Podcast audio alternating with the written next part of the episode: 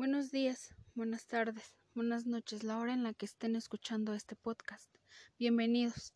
Mi nombre es Diana Damaris Cuevas Vieira, soy estudiante de la Escuela Normal Ignacio Manuel Altamirano de la licenciatura en Educación Primaria de tercer semestre. El día de hoy en esta sesión hablaremos sobre la función reproductiva de la educación de Bourdieu. ¿Qué es lo que él nos dice sobre esta función reproductiva?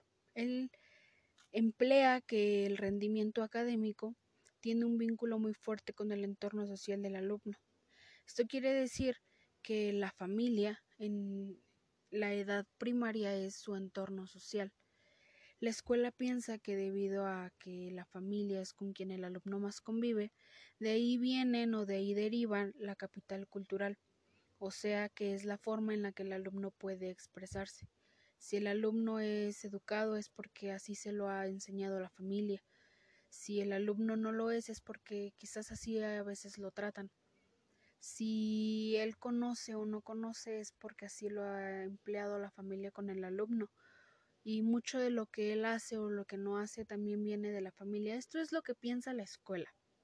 Y en muchas ocasiones con muchos alumnos esto es cierto, debido a que en esta edad primaria, pues su entorno sí, sí es la familia. Pero, ¿qué pasa cuando el alumno realmente no está con la familia?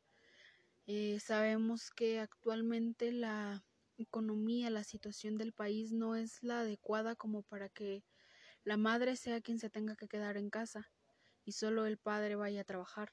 O en otras ocasiones los padres están separados y la mamá es quien tiene que trabajar. Y muchas veces en estos casos los alumnos están a cargo de la abuelita, de los tíos, de los hermanos. Y entonces, ¿qué es lo que realmente se le está enseñando al niño? Muchas veces, debido a esto, el alumno no tiene muchos conocimientos o no tiene una buena educación, buenos valores, pero es mucho porque el alumno está solo, porque la familia no está siendo su entorno social, sino él solo. Y sabemos que en esta edad de la primaria, pues el alumno es como una esponjita. Entonces todo lo que ve, todo lo que escucha, cómo la gente se desenvuelve a su alrededor es lo que él aprende, lo que él adquiere. Y esto es cierto, pero cuando el alumno está solo, pues que se le enseña, qué está adquiriendo, qué está aprendiendo. Y es ahí donde está este gran error de que la familia tiene un fuerte impacto en el alumno cuando realmente la familia no está. Él también dice que la escuela no enseña, pero que sí exige. Y esto ha creado una violencia simbólica porque es una estrategia utilizada inconscientemente. Lamentablemente, muchos de los docentes solo exigen, exigen, exigen, pero no están realmente enseñando.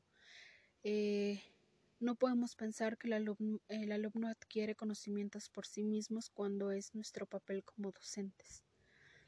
Él también nos dice que el entorno económico ha sido otro de los temas que se consideran importantes para el alumno, para sus aprendizajes, ya que esto llega a determinar el avance académico del alumno en vez de sus aptitudes, pero no, realmente esto no es cierto.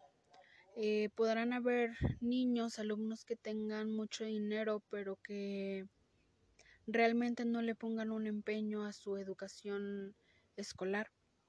O podrán haber niños que no tengan tanto poder económico, pero que sus ganas de salir adelante puedan más. Esto es un gran error ya que las aptitudes, las ganas de salir adelante, las ganas de poder tener después una carrera vienen de uno mismo como persona y no de la economía que puedas tener. Es muy cierto que la economía ayuda por, por, para adquirir los materiales, para adquirir lo que sea necesario para que el alumno aprenda. Pero esto no influye del todo, ya que también eh, nuestro papel como docentes es poder eh, acoplarnos al contexto en el que el alumno se encuentre para poder llevar esos conocimientos al alumno sin importar su posición económica. Eh, volviendo un poco al entorno familiar, él dice que el lenguaje y las costumbres que, que inculcan al alumno, en su mayoría, pues no son los más adecuados según su medio social, o sea, pues la etapa de la primaria, que la gramática enseñada no es la correcta y que eso no permite un buen desarrollo intelectual. Y volvemos a lo mismo en la economía. Esto no quiere decir que, que esto vaya a influir de más en el alumno, ya que pues es más esas ganas de querer aprender, de querer salir adelante que que una gramática o que la forma en, en que el niño se pueda expresar. Esto puede llegar a influir en un futuro, en cuando ellos busquen un empleo o cuando tengan que abrirse puertas, pero en la educación pues es más los conocimientos que uno como docente puedan transmitirle y las ganas que el niño eh, ponga en, en, su aprendizaje.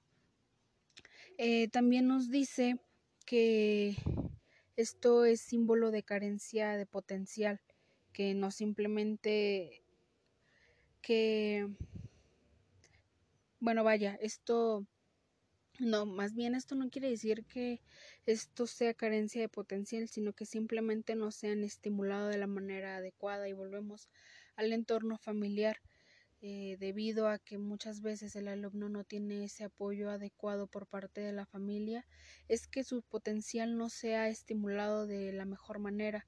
Es decir, que muchas veces puede el niño tener muchas aptitudes, tener muchos aprendizajes, tener actitudes correctas hacia el aprendizaje, pero debido a que él no tiene el apoyo oportuno, el apoyo correcto ante los familiares, es que el alumno no, no se ha podido desarrollar eh, académicamente de la mejor manera.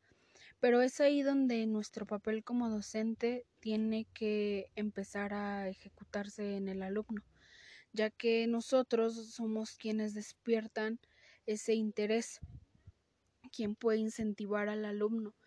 Como ya lo decía en, en momentos anteriores, el alumno es como una esponja, entonces todo lo que ve, todo lo que escucha a su alrededor es lo que él va a ir adquiriendo. Entonces es ahí donde nosotros como docentes pues tenemos que corregir aquellas áreas de oportunidad, aquellas deficiencias o aquellas carencias para que él pueda tener nuevas oportunidades, para que él pueda desenvolverse y desarrollarse de una mejor manera eh, académicamente hablando y también personalmente porque si bien mm, la educación no es obligación de los docentes, pues también podemos influir mucho. Eh, sabemos que muchas veces nosotros somos quienes pueden sembrar esa semilla en los alumnos para que puedan querer ser mejores personas, ser mejores estudiantes y así poder ser después buenos profesionistas.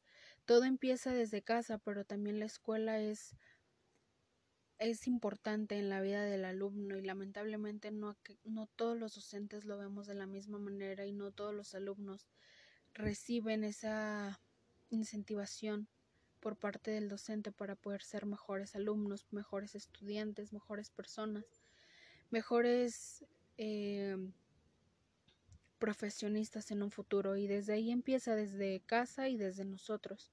Si bien la escuela debe de influir demasiado en la, vida del alumno, pues es como su segunda casa.